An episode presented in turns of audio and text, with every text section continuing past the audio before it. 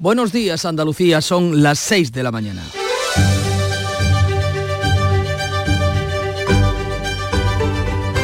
La mañana de Andalucía en Canal Sur Radio con Manuel Pérez Alcázar.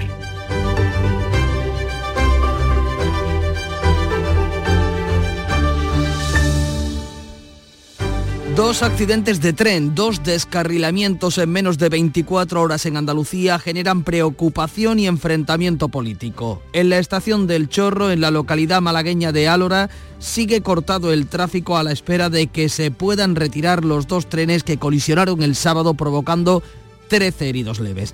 En Setenil de las Bodegas, en Cádiz, descarrilaba este domingo una de las máquinas que trabaja en el mantenimiento de la vía. El presidente de la Junta ha recordado que lleva tiempo reclamando al gobierno una fuerte inversión. En el accidente del Chorro, Renfe y Adif descartan fallos en el mantenimiento de la vía y en los trenes. Los maquinistas han dado negativo en la prueba de alcohol, pero el ministro de Fomento, Oscar Puente, ha dicho que uno se saltó la señal de parada. Puente se adelanta así a lo que dicen Adif y Renfe, que en su informe aún eh, señalan que el siniestro tiene las causas por determinar. En su habitual locuacidad, el ministro ha reprochado al presidente de la Junta que siga el ejemplo, dice, de Díaz Ayuso y le ha pedido que se preocupe de la sanidad andaluza, que es su competencia. Este asunto sienta mal precedente para el inicio de una negociación para el traspaso a Andalucía de los trenes de cercanías que Juanma Moreno reclamó el pasado jueves. Mejor resultado tuvo la negociación entre la Junta y la vicepresidenta de Transición Ecológica para Doñana.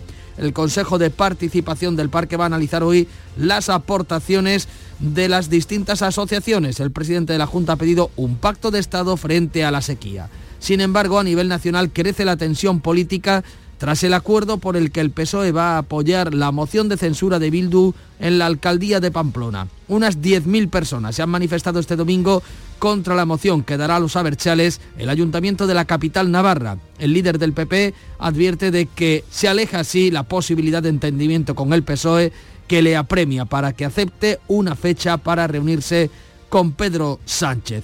Estamos apenas a cuatro días del sorteo de la Lotería de Navidad que va a marcar el inicio de las fiestas. Son días de compras. El gasto medio esta Navidad va a estar entre 300 y 1.200 euros, que supone una subida respecto al año anterior por los precios y por la inflación. A ver si la lotería nos da un pellizquito para sobrellevarlo. Así arranca este lunes, eh, lunes 18 de diciembre, pero sepamos qué nos va a deparar en lo meteorológico. Miramos al cielo. Francisco Ramón, buenos días. Muy buenos días. Hoy tenemos cielos poco nubosos o despejados, vientos flojos de componente este, levante moderado en el estrecho y poniente almeriense. Temperaturas sin cambios o en ligero descenso con heladas débiles en el interior oriental de nuestra comunidad. Las máximas previstas para hoy van a oscilar entre los 12 grados de Granada y los 18 de Almería. Estos son los asuntos que les destacamos en la apertura de este informativo. Preocupación y enfrentamiento entre Junta y Gobierno por dos descarrilamientos de trenes en Andalucía en menos de 24 horas. En el más grave, Renfe y Adif apuntan a un error humano como causa del choque de los dos convoys en la estación del Chorro en Álora, donde sigue cortado el tráfico ferroviario. Las dos empresas públicas señalan que la colisión se dio a un posible error humano, descartan fallos en el mantenimiento de la vía y en los trenes implicados. Los maquinistas han dado negativo en el control de alcoholemia. Un segundo descarrilamiento se ha producido este domingo en la localidad gaditana de Setenil de las Bodegas. Se trata de una máquina que hacía las labores de mantenimiento. El presidente de la Junta ha mostrado su preocupación y ha recordado que lleva meses reclamando inversiones al gobierno para la red ferroviaria andaluza. El ministro le ha respondido en las redes sociales que el accidente del chorro se debe a que uno de los maquinistas no obedeció la señal de parada e insta a Juan Moreno a preocuparse de la sanidad porque dice es su competencia. El presidente de la Diputación de Málaga, Francisco Salado, ha pedido por carta al ministro actuaciones urgentes frente a una situación que considera insostenible. El señor Bocas Puente tiene la oportunidad de redimirse de la falta de, inversiones que ha tenido la anterior, la anterior ministra y que se ponga a trabajar y se tome en serio la situación de la red ferroviaria de la provincia. Los sindicatos denuncian la necesidad de inversiones en las cercanías y media distancia de Andalucía y falta de personal, como explica el responsable del sector ferroviario del sindicato CGT en Andalucía, Miguel Montenegro Estas son las consecuencias de la falta de mantenimiento, la falta de plantilla y la falta de trabajadores también dentro de los trenes para socorrer.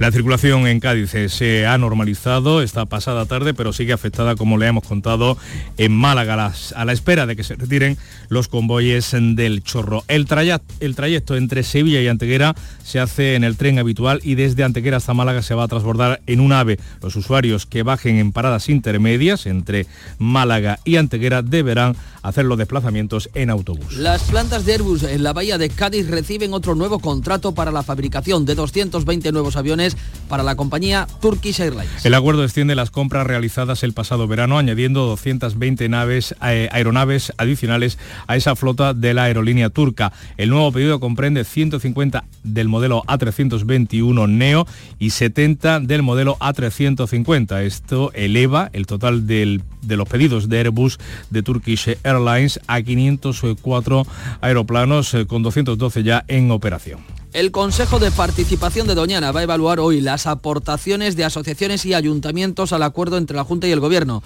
El presidente andaluz reclama un pacto de Estado frente a la sequía. El pacto incluye la creación de una comisión bilateral de Junta y Gobierno para el seguimiento y la creación de una oficina técnica en Huelva para la gestión de esas ayudas. El consejero de Medio Ambiente, Ramón Fernández Pacheco, ha explicado que el Consejo va a estudiar además las alegaciones que hagan la sociedad civil. Vamos a ser capaces, por fin, de lograr aquello que la Junta siempre reivindicó, que es salvaguardar los valores ecológicos de Doñana, haciéndolo compatible con el desarrollo social económico de las personas que viven en el entorno del parque. Las organizaciones ecologistas reclaman concreción en el documento y que se blinde el espacio protegido de futuras amenazas. En una entrevista en el diario Sur de Málaga, el presidente de la Junta de Andalucía ha reclamado una política de Estado de gestión del agua para dejar la sequía fuera del enfrentamiento partidista y convertirla, por tanto, en una prioridad para el futuro de todos los territorios. Miles de personas se manifiestan en Pamplona convocadas por Unión del Pueblo Navarro contra la moción de censura en la que el PSOE entregará la alcaldía de la capital navarra a Bildu. Alrededor de 10.000 manifestantes, según la delegación del gobierno navarro, han secundado la protesta bajo el lema Pamplona no se vende. El presidente de UPN, Javier Esparza, ha cargado contra el acuerdo de los socialistas que deja la alcaldía de Pamplona en manos del partido Aberchale. Esparza advierte al PSOE que ha roto todos los puentes de posibles acuerdos. Es obvio que ante este comportamiento del Partido Socialista todos los puentes están rotos. Y es así porque el Partido Socialista los ha querido dinamitar. Está claro que al Partido Socialista no le interesaban los acuerdos con UPN, porque eso tensionaba su relación con Euskal Herria Bildu y ponía en riesgo sus acuerdos. La moción de censura en Pamplona dificulta la reunión de Feijó con Pedro Sánchez. La primera fecha propuesta por Moncloa era este lunes. Pues el dirigente popular ha asegurado que el pacto del PSOE con Bildu para facilitar esa moción de censura aleja todavía más si cabe las posibilidades de un acuerdo. Feijó lo califica de pacto encapuchado. Sabíamos que el pacto encapuchado eh, iba a tener consecuencias. La primera factura del pacto entre Otegui y Sánchez es entregar la ciudad de Pamplona a Bildu. La réplica desde el PSOE la da la todavía vicepresidenta del Ejecutivo, Nadia Calviño, que critica a Feijó que no concrete la fecha para la reunión que el presidente del Gobierno quiere celebrar antes de final de año con la intención de abordar la renovación del Consejo General del Poder Judicial o la financiación autonómica. Cuando el presidente del Gobierno llama a alguien para que venga a la Moncloa, se va. Y el señor Feijó ya está llegando tarde y es de primero de democracia y es de primero de educación. El presidente del Gobierno llama a la Moncloa y se va.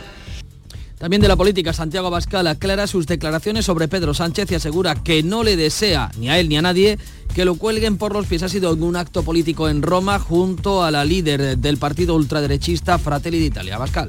Que no, yo no deseo a nadie, ni siquiera a un corrupto y a un traidor, que le cuelguen por los pies a nadie, absolutamente a nadie. Y eso es algo que me produce repugnancia siempre que ha ocurrido en la historia. El ministro de Justicia acude hoy a la entrega de despachos a los fiscales en medio del malestar general en el sector judicial por el señalamiento de los independentistas y las acusaciones de persecución judicial o la oferta. La cita a la que también acude el fiscal general del Estado, Álvaro García Ortiz, precede a la reunión prevista para mañana martes entre el ministro Bolaños y, la, y el presidente del Tribunal Supremo, una cita que se suspendió la semana pasada tras los insultos y acusaciones a jueces por parte del la portavoz de Junts del partido de Puigdemont en el Congreso. Miriam Nogueras acusó de indecentes a los jueces relacionados con la causa del proceso. El propio Puigdemont salió en defensa de Nogueras en la red social X criticando que el sistema está carcomido. También la presidenta de la formación independentista, Laura Borrás, consideraba que Nogueras se quedó corta. En el diario ara.cat, Borrás ha asegurado que el acoso judicial se utiliza en España para combatir el independentismo. Frente a eso, frente al independentismo, el PP lleva a votación en el Congreso esta semana una moción que combina a la Cámara a que cesen los ataques a los jueces. Dos apuntes del exterior. En la guerra de Oriente Próximo, Israel anuncia que ha asumido el control del centro de la ciudad de Jan Yunisia, eh, mostrado a la opinión pública internacional el mayor túnel de Hamas hallado hasta el momento. El secretario de Defensa norteamericano viaja hoy a Israel para ver qué plazos se pueden contemplar para un alto el fuego, mientras en Chile la población ha rechazado en referéndum la constitución elaborada por el Consejo Constitucional de mayoría de la derecha. Es la segunda constitución, el segundo texto constitucional que rechaza Chile en 15 meses. Y en cuanto al deporte, el Sevilla va a anunciar en las próximas horas el fichaje de Quique Sánchez Flores como nuevo entrenador. A falta de perfilar los últimos detalles y de hacerse oficial, Sánchez Flores eh, se sentará en el banquillo hasta final de temporada. Sustituye al cesado Diego Alonso. Hoy se celebra el sorteo de los octavos de final de la Liga de Campeones en Real Madrid, Barcelona, Atlético de Madrid y Real Sociedad van a conocer a sus rivales. También se sortean los playoffs de la Conference League en la que va a participar el Real Betis tras su eliminación de la Europa League.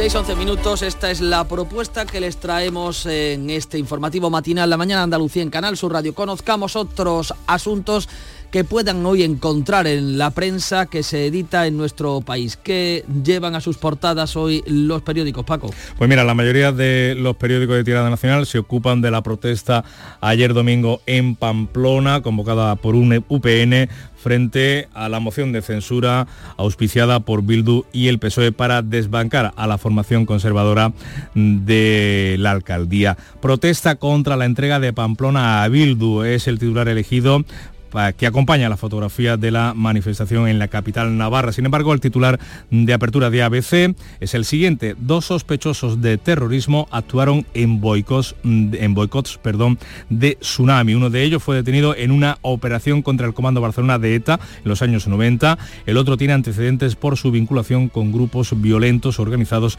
de extrema izquierda. Tsunami fue eh, la organización que protagonizó los altercados tras la sentencia del 1O. En el país los grupos debaten cambios técnicos en la ley de amnistía. El gobierno y sus aliados buscan blindar la redacción sobre terrorismo. La fotografía de portada es para la desesperación de los eh, gazatíes. Dos meses de bombardeos e incursiones israelíes en Gaza han provocado tales carencias entre los civiles palestinos que ayer asaltaban los camiones que entraban en la franja por el paso de Rafah. Y una información también que afecta a Andalucía, lleva el país en portada. Doñana excluida, dice, de la lista verde mundial por la mala gestión. En el mundo leemos que el Supremo podrá llevar la amnistía a la Unión Europea sin pasar por Conde Pumpido. La doctrina fijada por el Constitucional en 2016 establece que se debe plantear consulta ante Europa antes de recurrir a la Corte de Garantías. La foto es también para la manifestación en Pamplona que sale a la calle contra la traición por sillón de Sánchez, dice el diario de unidad editorial. En la vanguardia, Sánchez quiere una foto con Feijó para blanquear otras. Y esa es la declaración que hace en una entrevista la secretaria general de los populares eh, para el diario catalán Cuca Camarra. También añade este periódico en su columna de salida en la portada que el Estado se juega 5.000 millones de euros en litigio sobre autopistas de peaje. Las empresas esperan sentencias sobre la AP7 y las radiales de Madrid. Y en La Razón, lunes de encuesta, encuesta de NC Report, Feijó consolida una mayoría absoluta del centro de derecha, con entre 152 y 154 escaños, según este estudio demoscópico. Vox obtendría 24-26. El PSOE se movería en una horquilla entre 117 y 120 y su coaligado sumar entre 25 y 27. Eh, la fotografía también para la manifestación de Pamplona. Además, el diario del Grupo Planeta lleva un informe de la Unión Europea y de la OCDE que concluye que la falta de graduados en medicina y enfermería hunde a la sanidad. Estos son los asuntos más destacados eh, que traen hoy los periódicos que pueden encontrar en los kioscos de todo el país. Un país que arrancaba en Andalucía muy temprano a las 5 con el Club de los Primeros, que capitanea de manera estelar. Charo Padilla, buenos días. Charo. Querido, buenos días. Buenos ¿Y días. dónde nos hemos dejado? Lo tenemos hoy ganando la calle. Ah, que se nos ha ido otra vez. Se nos ha ido a, a hacer radio de- a pie de calle con el público como tú haces ¿Y hoy dónde? Hoy va a estar en Málaga, en la calle Alcazabilla. Mm, ya lo cogeré yo Jesús. Fogg. Y otra vez no, habéis visto que no me ha dicho nada, ¿no? No, no, no O te he dicho por la nada. gana que yo tengo de ir a Málaga. Hombre, Málaga además. Sí, en fin. Eh, sí, no, ya sé que me lo dijo el otro día, pero yo eh, le he dado un margen de confianza que me ha traicionado. Ya hablaré mañana con él. Nosotros hemos estado hablando con un eh, conductor, eh, hay que ver, la, bueno, la de cosas especiales que transportan eh, los transportistas, los, las, eh, todo.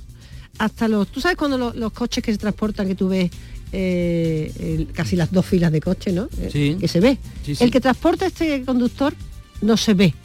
Está metido en el camión, tapadito con una funda y alcanza la friolera de medio millón de euros. ¿Qué me dices? ¿Y cuánto repartes de eso al año? O unos cuantos. Iba por Francia, camino de Alemania. ¿eh?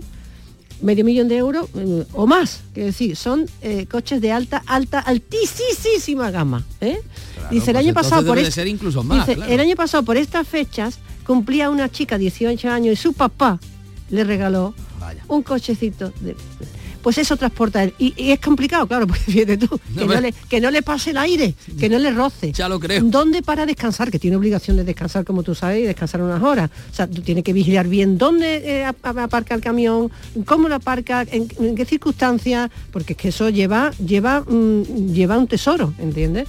Así que ha sido muy curioso nuestra conversación con él. Y hoy hemos preguntado a los oyentes si ya en este fin de semana han gastado, si son organizados, si tienen una listita, si, se deja eh, influenciar por el, eh, el espíritu navideño. Porque yo llego a la calle y veo a la gente con las bolsas, y yo con una bolsita, yo una. ¿eh? La, gente, La de la farmacia. Venga, venga, bolsa. ¿De dónde sacáis el dinero? no? Entonces, un poquito cómo se organiza la gente. De todo eso hemos hablado hoy, querido. Ya tenéis la compra hecha en el Club de los Primeros. Hombre, somos, nosotros somos muy organizados, ¿eh? Nosotros aquí no tiramos Claro. la, cabeza- la casa por la ventana, muy organizados. Bueno, pues me alegro, Charo, eh, pues que tengáis una semana estupenda en el Bueno. Club de los Primeros, que ya estamos en ¿Seguro? vísperas de lo que tiene que venir. Bueno, lo primero es que nos vamos a hacer rico el viernes. Ojalá. Gracias, Charo Padilla.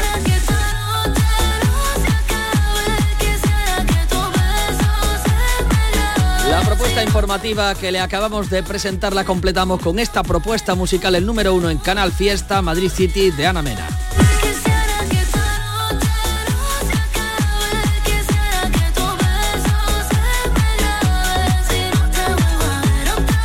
Seis y 18 minutos de la mañana continúa la información con Francisco Ramón en la mañana de Andalucía.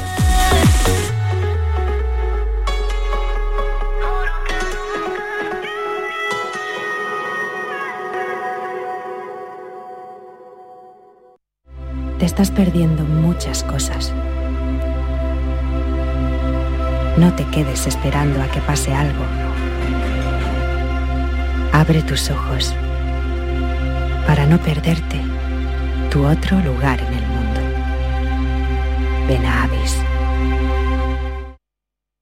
Descubre el auténtico tesoro de la dehesa de los Pedroches, el jamón de bellota 100% ibérico con denominación de origen protegida. ¿Sabías que cada pieza lleva un precinto y contraetiqueta que garantizan su origen? Sin estos signos no es un auténtico jamón de los Pedroches. Elige calidad, elige autenticidad. Jamón de bellota 100% ibérico, denominación de origen protegida los Pedroches.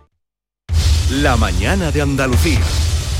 6 y 19 minutos, repasamos y profundizamos en las noticias más destacadas de este lunes 18 de diciembre, que pasa por la preocupación y el enfrentamiento entre la Junta de Andalucía y el Gobierno de la Nación por los dos descarrilamientos de trenes que han acontecido en Andalucía el pasado fin de semana. El más grave, ya saben, es el ocurrido en la estación de tren del Chorro, la localidad malagueña de Álora, donde chocaron dos eh, trenes, según Adif y Renfe, por un error humano. Marilo Rico, muy buenos días. Buenos días. Los informes preliminares de las dos empresas señalan que la colisión se debió a un posible error humano que todavía no ha sido identificado. Eso sí, Renfe y Adif ha descartado, han descartado fallos en el mantenimiento de la vía y en los trenes implicados. También queda eliminada la posibilidad de la conducción bajo los efectos del alcohol, ya que Renfe realizó controles a los maquinistas en el lugar del accidente con resultados negativos. El accidente se produjo poco antes de las nueve y media de la noche del sábado, cuando dos trenes de media distancia de la línea Málaga-Sevilla, uno en marcha y otro parado, sufrieron un choque lateral en la estación del Chorro con 270 personas a bordo. Como consecuencia del impacto resultaron heridas 13 personas leves, entre ellas tres menores. Pues la circulación ferroviaria sigue interrumpida hoy en ese punto de la red andaluza de la línea Málaga-Sevilla, mientras Adif continúa con los trabajos para retirar los trenes y reparar los daños en el trazado. Entre tanto, Renfe ha establecido un plan alternativo. Los viajeros que salgan de Sevilla cogerán su tren habitual hasta Antequera. Posteriormente, en la localidad malagueña deberán tomar un ave a Málaga. Por su parte, los pasajeros que salgan de la capital malagueña deberán coger un ave hasta Antequera y allí deberán subirse al convoy de media distancia con destino Sevilla. Los usuarios que necesiten bajarse en alguna de las paradas intermedias entre Antequera y Málaga viajarán en autobús. Ese es el accidente de la provincia de Málaga. El segundo incidente ferroviario de este fin de semana se producía a primera hora de la mañana del domingo en el municipio gaditano de Setenil de las Bodegas cuando una máquina que hacía labores de mantenimiento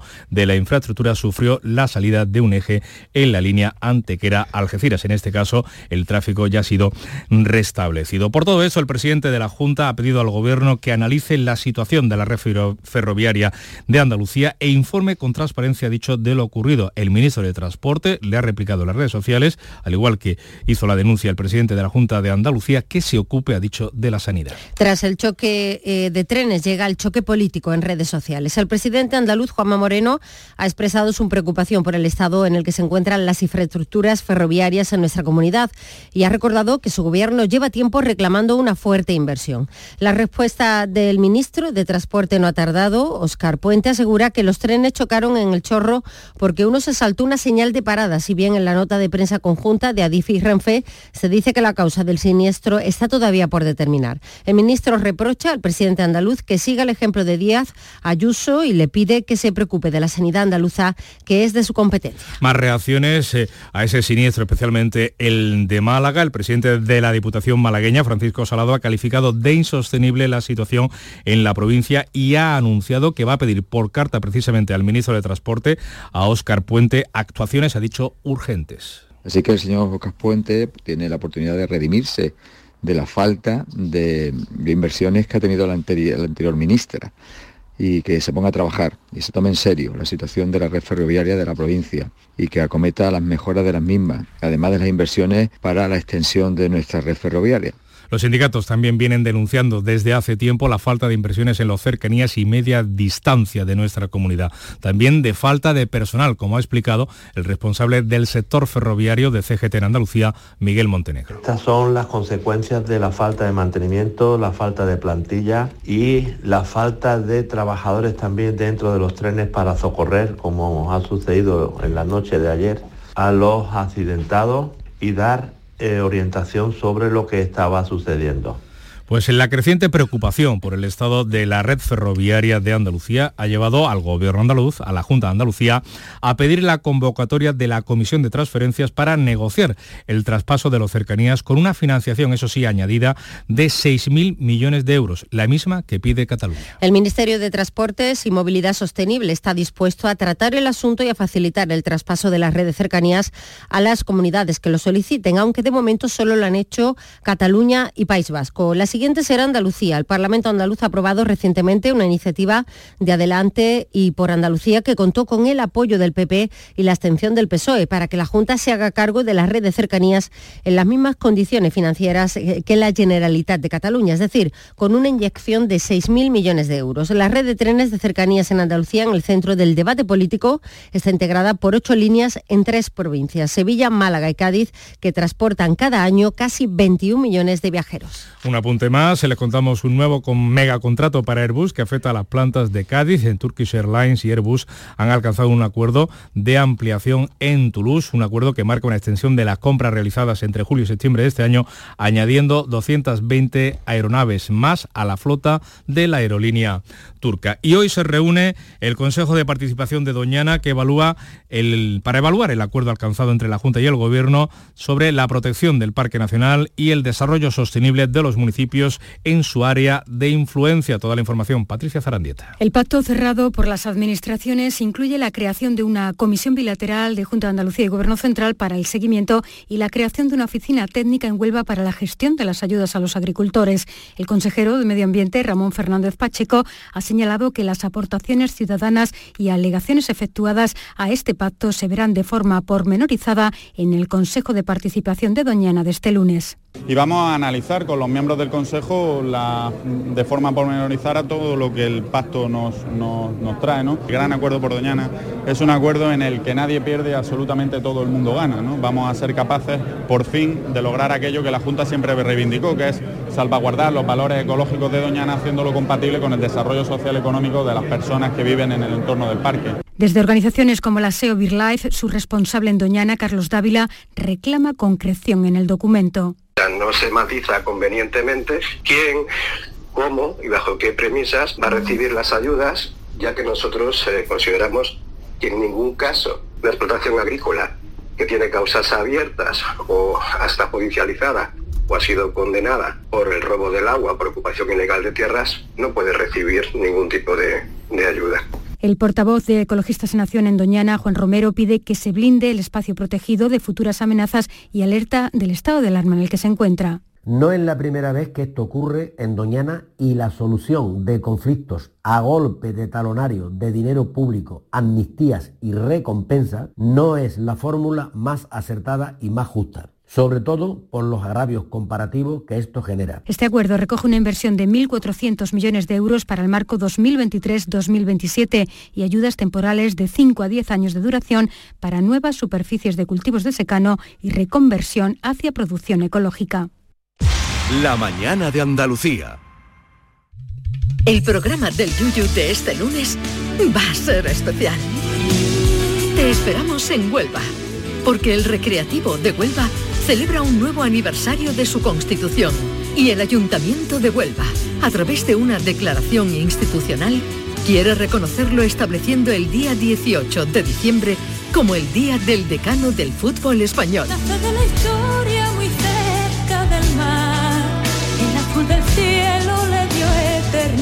Súmate a esta jornada tan especial con el programa del Yuyu este lunes, 18 de diciembre, edición especial desde el Estadio del Recreativo de Huelva.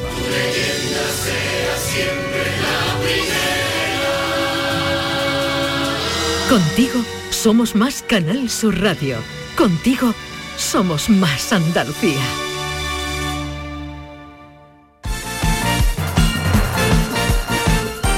Pues vamos con los deportes, 6 y 28 minutos de la mañana. Quique Sánchez Flores es el elegido para entrenar el Sevilla. Antonio Camaño, buenos días. Hola, ¿qué tal? Muy buenos días. Eh, Quique Sánchez Flores, el técnico elegido para sustituir a Diego Alonso, que fue cesado el pasado sábado después de la derrota 0-3 ante el Getafe. Va a firmar hasta final de temporada con opción a otro año más si se cumplen determinados objetivos. El entrenador madrileño va a estar hoy ya en la capital hispalense y se va a hacer cargo del equipo, que mañana tendrá una finalísima ante el Granada. Otro equipo andaluz que no termina de rehacerse, de conseguir una victoria porque también perdió este pasado fin de semana. El cacique Medina lleva tres partidos, no conoce la victoria, solo ha conseguido un punto y también, como el Sevilla, necesita sumar los tres puntos como un Sevilla que está rozando la zona de descenso. Y la jornada dominical de la liga nos deja tres empates de los equipos andaluces. La Unión Deportiva Almería de Garitano empató ante el Mallorca en una versión algo mejorada del conjunto almeriense,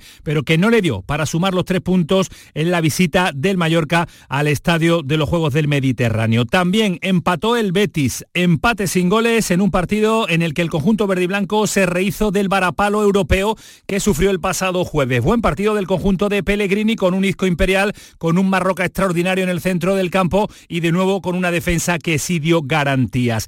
Y también otro empate, el del Cádiz en su visita a la Unión Deportiva Las Palmas, en una primera parte donde el equipo andaluz encajó un gol y se lesionó el delantero Ruller, pero ya en el segundo acto hubo que esperar hasta el minuto 80 para que Cris Ramos marcara un auténtico golazo e hiciera el tanto de la igualada. Este empate del Cádiz mete al Celta en descenso con 13 puntos por delante de Granada que tiene 8 y la Unión Deportiva Almería que solo ha sumado 5.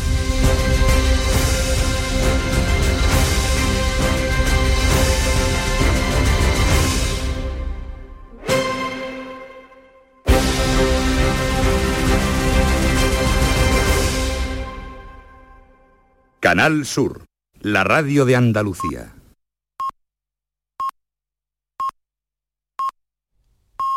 Andalucía son las seis y media de la mañana. La mañana de Andalucía en Canal Sur Radio con Manuel Pérez Alcázar. Y a esta hora con Marilo Rico les hacemos resumen en titulares de los asuntos más destacados de este lunes. Renfe y Adif apuntan a un error humano como causa del choque de trenes en la estación malagueña del Chorro. Descartan fallos en el mantenimiento de la vía y de los trenes. Hoy continúan los trabajos para retirar los vagones y reparar los daños. Renfe ha establecido un plan alternativo para los viajeros que pasa por la línea de AVE Antequera. Eh, Junta y Gobierno se enfrentan por el estado de la red ferroviaria andaluza en pleno debate por el traspaso de cercanías. El Consejo de Participación de Doñana evalúa hoy el acuerdo entre la Junta y el Gobierno. Es la primera reunión tras el pacto para proteger el parque. Al acuerdo se unirán las alegaciones de la sociedad civil que se analizarán de forma pormenorizada en el Consejo. El plan contempla una inversión de 1.400 millones de euros hasta 2027.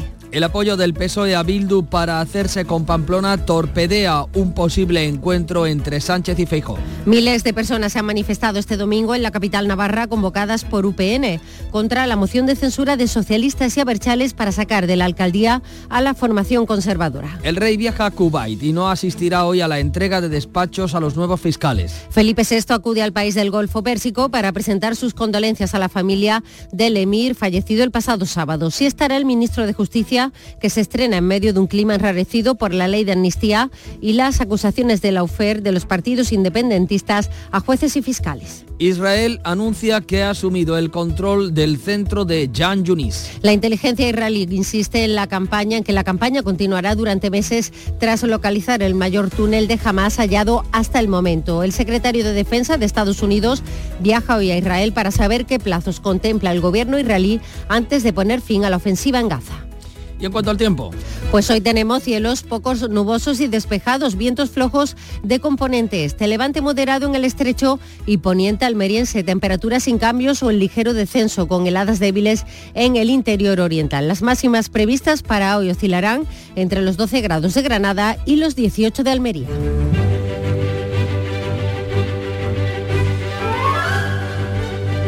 Este 18 de diciembre arrancamos la tercera semana de Adviento. La Iglesia Católica recuerda a la Virgen como un ser de esperanza ya que trajo un futuro mejor para los cristianos. De ahí que hoy se celebre el Día de Nuestra Señora de la Esperanza o Nuestra Señora de la O, como también se conoce popularmente. En Toledo, en el año 656, tal día como hoy, se celebraba el décimo concilio con Eugenio III como obispo de esa sede y ahí se le otorgó a la Virgen María el título de esperanza.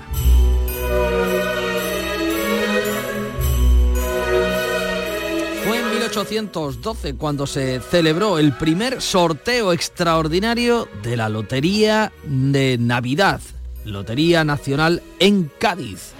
4.600. 2 millones de euros. 4.600. El clásico eh, la clásica cantinela, ¿no? La clásica letanía de los niños del Colegio de San Ildefonso que volveremos a escuchar este viernes. En el año 1968, una resolución de Naciones Unidas solicitaba al Reino Unido que pusiese fin a la situación colonial de Gibraltar por ser contraria a los principios de la Carta de las Naciones Unidas. En un día como el de hoy, la frase que les proponemos no puede ser otra que una sugerencia sobre la esperanza. Dijo Aristóteles, la esperanza es un sueño despierto. Y Cicerón, una mucho más conocida, Paco, ¿Cuál? mientras hay vida, Hay esperanza. Hay esperanza. 6.34 minutos de la mañana, volvamos al kiosco, vamos a conocer ahora qué podemos leer en la prensa que se edita en Andalucía, Paco. Pues mira, si te parece, le echamos un vistazo a los tres periódicos de Málaga que cuentan de ese accidente de tráfico ferroviario en el Chorro. Dice la opinión de Málaga, un error humano, posible causa del choque de trenes en el Chorro. Da un paso más el sur. Renfe y Adif investigan si uno de los trenes se saltó un semáforo en el Chorro y el Málaga hoy da uno más allá y cuenta en su apertura, en su portada, que el maquinista se saltó la señal de parada en el accidente del chorro.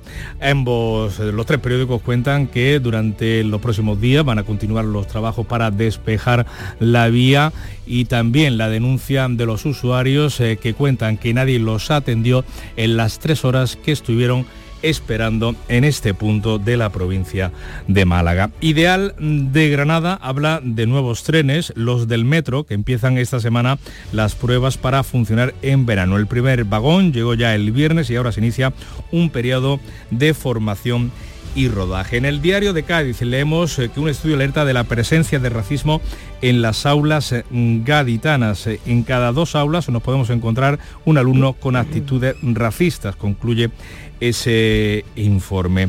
en el diario Córdoba, Casi la mitad de los adolescentes consume bebidas energéticas, el 20% admite que lo, que lo toma mezclado con alcohol, sobre todo los chicos, eh, los varones. En La Voz de Almería, cazan casi 10.000 enganches ilegales en los últimos tres años.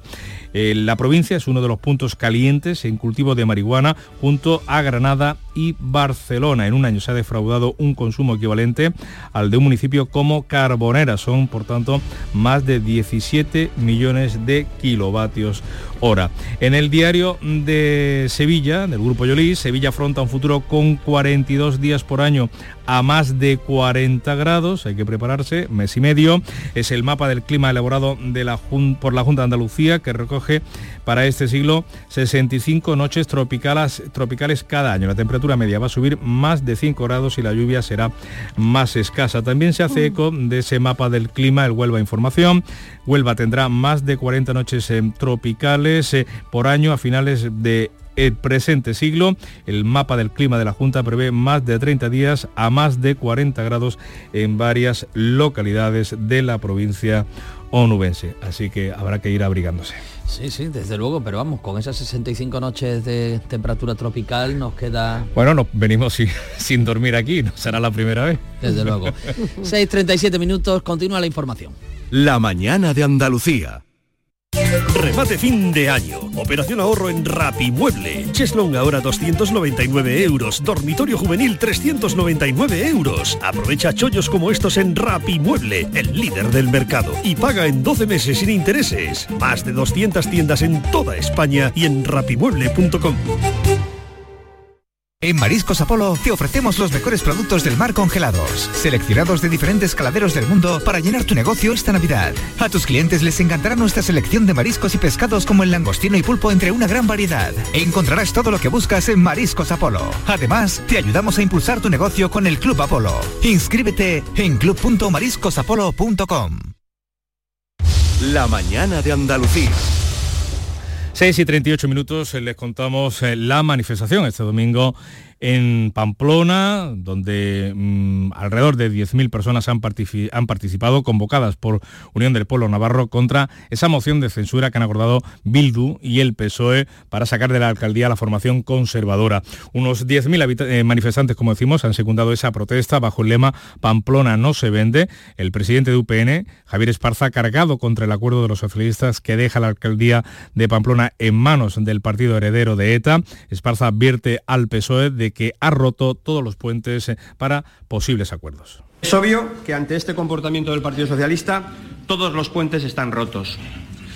Y es así porque el Partido Socialista los ha querido dinamitar. Está claro que al Partido Socialista no le interesaban los acuerdos con UPN, porque eso tensionaba su relación con Euskal Herria Bildu y ponía en riesgo sus acuerdos. El dirigente popular se ha sumado a la manifestación en Pamplona. La moción de censura por la que el PSOE cede a Bildu la alcaldía de la capital navarra dificulta, por tanto, la reunión, dice Feijó, con Pedro Sánchez. La primera fecha propuesta por Moncloa era precisamente este lunes. Feijó ha asegurado que el pacto con Bildu para facilitar la moción de censura aleja todavía más, si cabe, las posibilidades de un acuerdo y acusa al PSOE de perder la dignidad y su memoria. Y es una indignidad y es una miseria decir que España va a ganar una alcaldía progresista. Lo que va a perder el Partido Socialista es su dignidad y su memoria. Sería incapaz de darle a un partido político que ha asesinado a mis compañeros la alcaldía de la capital de Navarra.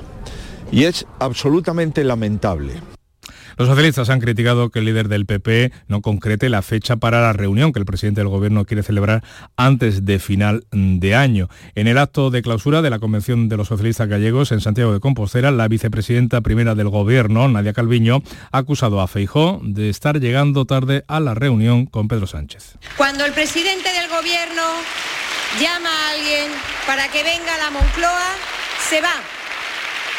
Y el señor Feijó ya está llegando tarde y es de primero de democracia y es de primero de educación. El presidente del Gobierno llama a la Moncloa y se va. El líder de Vox, Santiago Bascal, ha intervenido este domingo en un acto del partido Fratelli d'Italia de la primera ministra Giorgia Meloni, donde ha aclarado sus declaraciones sobre Pedro Sánchez y asegura que no desea que cuelguen a nadie por los pies, como dijo. Que no, yo no deseo a nadie, ni siquiera a un corrupto y a un traidor, que le cuelguen por los pies. A nadie, absolutamente a nadie. Y eso es algo que me produce repugnancia siempre que ha ocurrido en la historia. Un apunte de la política más, el líder de Bildu, Otegui, ha recuperado para la denominación de, o la denominación, mejor dicho, de Movimiento de Liberación Nacional y ha presentado al partido como, a su partido, a Bildu, como izquierda fiable. Le contamos también que esta semana se va a conmemorar, tiene lugar una efeméride, el 50 aniversario del asesinato de Carrero Blanco a manos de ETA, del entonces presidente del gobierno del régimen, el almirante Luis Carrero Blanco, mano derecha de Franco. Su muerte conmocionó a España y al régimen franquista, a la dictadura del general Juan Pereira. Sucedía la mañana del 20 de diciembre de 1973 en el barrio de Salamanca, en Madrid. ETA hizo estallar unos explosivos al paso del coche de Carrero Blanco en la calle Claudio Coello. La banda terrorista dio un salto cualitativo en sus acciones armadas y se convirtió así en uno de los principales actores de la oposición al franquismo. La desaparición de Carrero Blanco tuvo numerosas implicaciones políticas en un momento en que se hacía evidente la decadencia física del dictador y con ello el agravamiento de los primeros signos de descomposición del aparato franquista. A pesar de que las autoridades iniciaron una investigación para aclarar los hechos, el caso quedó archivado al comienzo de la transición a la democracia y nunca se esclarecieron del todo las circunstancias. La mañana de Andalucía. 6 y casi 43 minutos. Les contamos que el rey va a viajar hoy a Cuba y no va a asistir, por tanto, a la entrega de despachos de los nuevos fiscales. Felipe VI acude al país del Golfo Pérsico para presentar sus condolencias a la familia del emir fallecido el pasado sábado. Sí estará el ministro de Justicia, Felipe Bolaño, que se va a estrenar en medio de un clima enrarecido por la ley de amnistía y las acusaciones del offer de los partidos independentistas eh, catalanes a jueces y fiscales. Esa cita, a la que también acude el fiscal general del Estado, Álvaro García Ortiz, precede a la reunión prevista mañana martes entre el ministro Bolaños y el presidente del Tribunal Supremo, que se suspendió, recordarán, la semana pasada, tras los insultos y acusaciones a jueces por parte de la portavoz de Junts en el Congreso. Miriam Nogueras cargó contra la justicia politizada, dijo, y acusó de, de indecentes, esta fue la palabra que utilizó, a los jueces relacionados con la causa del proceso. Esta misma semana el Partido Popular va a llevar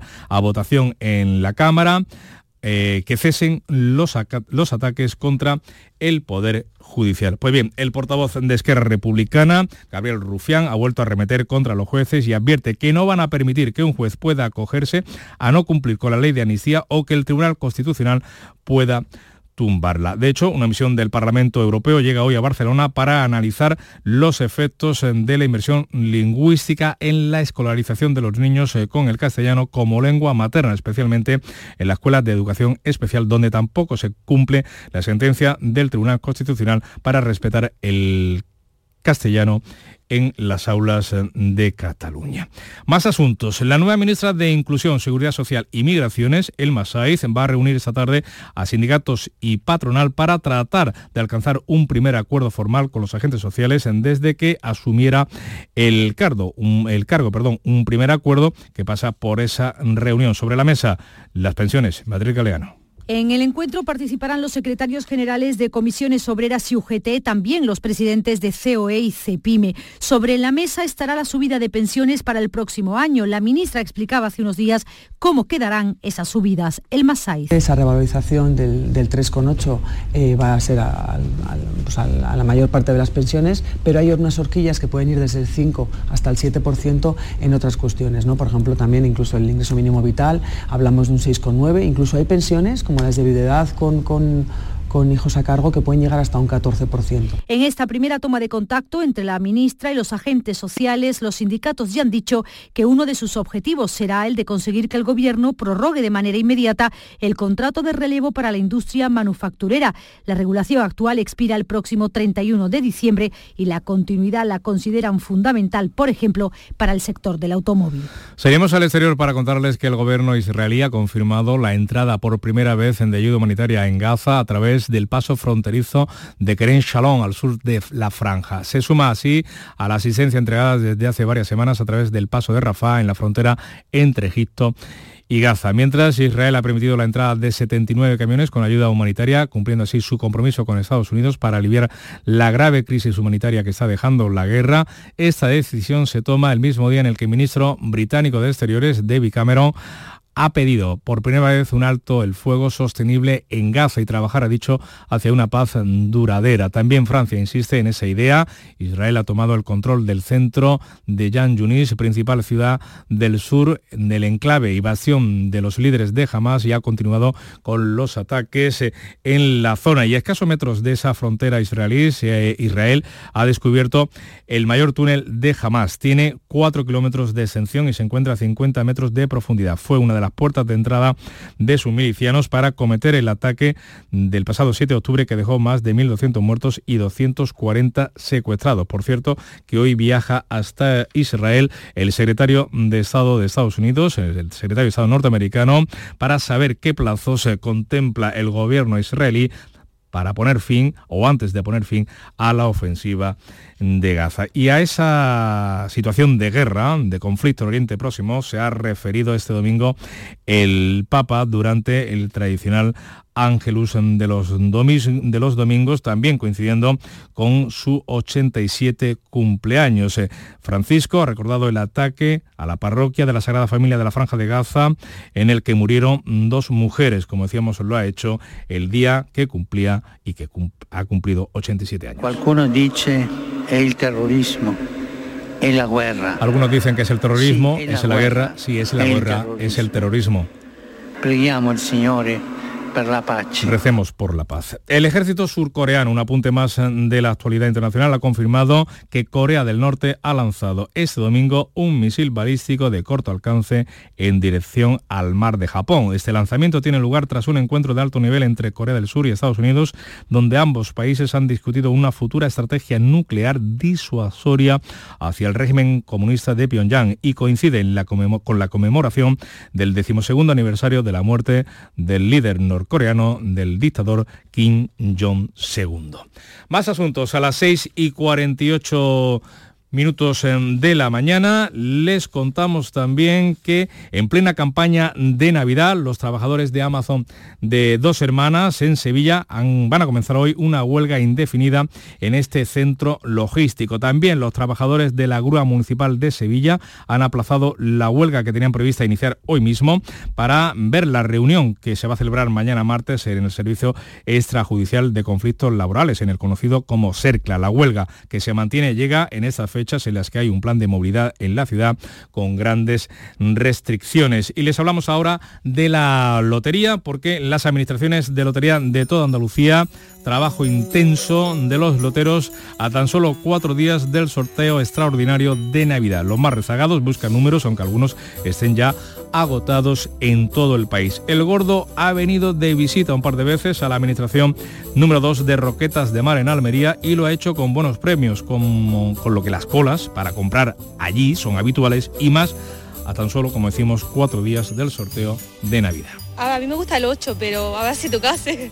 Vengo por uno pues esa terminación es seguro que hay, pero hay números agotados como el 3.695 y el, el 2.695, que una inteligencia artificial dijo que iba a tocar. También está agotado el 73.920, que un vidente anunció en redes sociales, o el 12.035, que un reportero pasó por la espalda al presidente del gobierno. Bueno, yo creo que no hace falta tampoco, ¿no? Le ponemos la mitad a cada uno de dinero y si toca, pues ya está.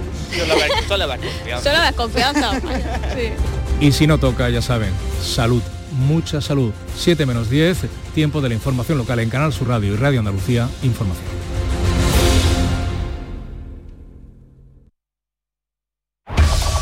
En la mañana de Andalucía de Canal Sur Radio, las noticias de Sevilla con Antonio Catoni.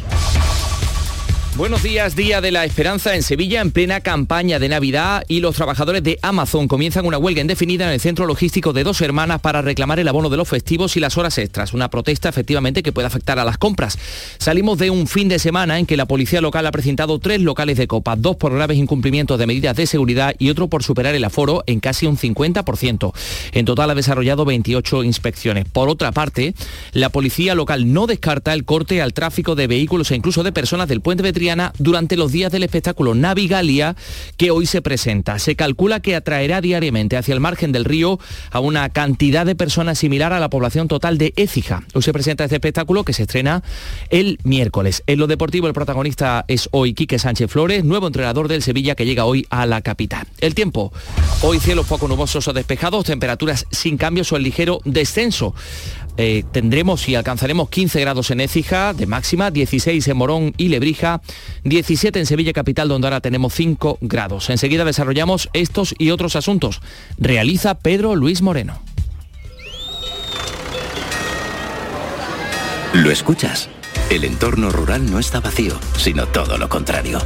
Desde Coceder venimos trabajando desde hace 40 años para ser referentes en la creación de oportunidades en el medio rural Ahora, con un plan de transformación digital que nos ayudará a potenciar nuestros pueblos con más y mejores medios, creando nuevas oportunidades. Campaña financiada por la Unión Europea Next Generation, Plan de Recuperación, Transformación y Resiliencia, Gobierno de España. En Canal Sur Radio, las noticias de Sevilla. 6 y 52 minutos, los trabajadores de Amazon en Dos Hermanas comienzan hoy una huelga indefinida en este centro logístico, reclaman el abono de los festivos y de las horas extras, denuncian presiones en el trabajo que genera miedo, ansiedad, discriminación y competitividad extrema entre los compañeros. Eso dice el presidente del comité de empresa, Luis Miguel Manzano de UGT, que han intentado negociar con la empresa. Eh, la merma salarial que estamos sufriendo desde hace dos años hasta aquí Principalmente hemos intentado negociar con la empresa hasta el último momento para llegar a un acuerdo que sea beneficioso para ambas partes, pero la empresa en ningún momento nos han dado solución para llegar a un acuerdo y desconvocar eh, esta concentración y esta huelga. A las 11 de la mañana se van a concentrar en el centro logístico de Dos Hermanas en el polígono industrial de la isla. Por otra parte, los trabajadores de la Grúa Municipal de Sevilla Capital han aplazado la huelga que tenían prevista iniciar hoy. Van a esperar la reunión de mañana martes en el Servicio Extrajudicial de Conflictos Laborales en el CERCLA. Informa Pilar González. Los trabajadores tienen pocas esperanzas de que la reunión en el SECLA sirva para algo. El portavoz sindical Santiago López considera que la empresa no tiene ninguna intención de negociar y denuncia el incumplimiento del convenio y también deficiencias enormes en los vehículos. Por ello le consta, dice, que el ayuntamiento trabaja también para resolver este asunto. Es que el ayuntamiento de Sevilla no le va a quedar más remedio que dar una solución a esto porque hablamos de un servicio público tremendamente importante para el tráfico, porque es la herramienta principal que tiene Policía Local para eh, luchar contra el aparcamiento indiscriminado y estos señores lo tienen en precario absolutamente. Yo te doy un dato de 18 vehículos que estos señores tendrían que tener para prestar el servicio, solamente cumplen el pliego 7. Llegada la huelga, habrá paros parciales en turnos de mañana, tarde y noche y los servicios mínimos han fijado una o dos grúas. Los hoteles de Sevilla esperan la última hora para cerrar sus reservas en estas Navidades. El sector confía en hacer buenos números, es decir, en tener buena ocupación. No obstante, según el presidente de la patronal hotelera, Manuel Cornax, el tiempo condiciona mucho al viajero durante estos días. Nuestro primer cliente eh, nacional pues es después de la propia Andalucía, es Madrid, y lógicamente pues que se pueda esquiar o que se pueda ir a la playa pues también influye en que ellos desciendan hacia, hacia Sevilla. De todas formas, yo por la línea que lleva el año ya final de año creo que va a ser un excelente año. No creo que varíe la tendencia que llevamos hasta ahora. El aeropuerto de San Pablo, por otra parte, va a cerrar un año de récord con un importante aumento de pasajeros de destinos internacionales que ya constituyen un 53% del total. A ello contribuye que el aeródromo sevillano siga aumentando sus conexiones internacionales. Sigue dando buenos resultados la política de marketing del aeropuerto de San Pablo para atraer a las aerolíneas extranjeras, según explica su director Sergio Millanes con unas bonificaciones que son eh, muy fuertes para las nuevas rutas sobre nuestras tarifas, que eh, son ya de por sí muy competitivas, y luego también ayudándoles en la medida de lo posible en foros externos internacionales para eh, conectar a las compañías con el aeropuerto. 6 y 54. Las noticias que más te interesan las tienes siempre en Canal Sur Mediodía Sevilla. Y este martes te llegan desde Mairena del Aljarafe, una ciudad de Navidad. Descubre con nosotros todas las actividades para estas fechas en un entorno con una amplia oferta cultural y en un casco histórico que mantiene el sabor del pueblo aljarafeño y con unas tradiciones de gran participación. Canal Sur Mediodía Sevilla. Este martes a las 12 en directo desde la Biblioteca José Saramago de Mairena del Aljarafe. Con la colaboración del Ayuntamiento de Mairena del Aljarafe. En Canal Sur Radio, las noticias de Sevilla. Con Antonio Catoni. Más cosas, les contamos que eh, hoy se presentan los detalles del mapping navideño, ese mapping navideño eh, del río y el miércoles comenzarán las proyecciones. Es la principal atracción de estas fiestas en la capital hispalense. Eh, habrá cuatro pases al día hasta el 4 de enero, se titula Navigalia y en él la música tiene un papel protagonista, además del videomapping sobre la námina del río o la zapata de la calle Betis. Cada pase puede congregar 12.500 personas, es decir, en tres pases hablaríamos de una población similar a la total población de Écija. Eh, se han instalado gradas en el entorno del puente de Triana, Molle Belasal, se ha establecido un, un circuito de entrada y salida, como explica el jefe de la policía local, Antonio Luis Moreno un dispositivo de seguridad potente e importante, de tal forma que se va a establecer un circuito de entrada y de salida. Eh, van a ser unos pases de 12 minutos de duración y luego vamos a tener hasta tres cuartos de hora para que el público que haya asistido a ese pase desaloje tranquilamente y podamos meter el siguiente. La policía local nos cuenta que en determinados momentos se podrá cortar el tráfico de vehículos incluso peatonal en el puente Betriana, el Paseo Colón o la calle Betis. Las proyecciones tienen una duración de 12 minutos, se emitirán eh, varios pases diarios, con excepción de los días 24 y 31. Un espectáculo también y las luces para animar las compras. El gasto medio por consumidor esta Navidad será de entre 300 y 1.200 euros más que el año pasado. Eh, la mayoría de los precios eh, han subido debido al IPC y al impacto de la inflación. El delegado en Sevilla de la Asociación Española de Consumidores, Jesús García, ha llamado a frenar las compras compulsivas. Compremos mucho por impulso y eso hay que saber frenarlo. Hay un truco muy sencillito y es el siguiente. Cuando vayamos a adquirir un artículo, pensemos en cuál es el costo de nuestra hora de trabajo, cuántas horas de nuestro trabajo le dedicamos a ese artículo en concreto. Son las 6 y 57. Este próximo martes os esperamos en el Auditorio Nissan Cartuja de Sevilla para disfrutar del show del comandante Lara, en vivo y en directo. Comenzamos a las 6 de la tarde. Y gracias a este maravilloso público, el show del comandante Lara. Vive una tarde espléndida de alegría, humor e ingenio con el show del comandante Lara. Con la colaboración del Auditorio Nissan Cartuja. El llamador. Los lunes a las 10 de la noche.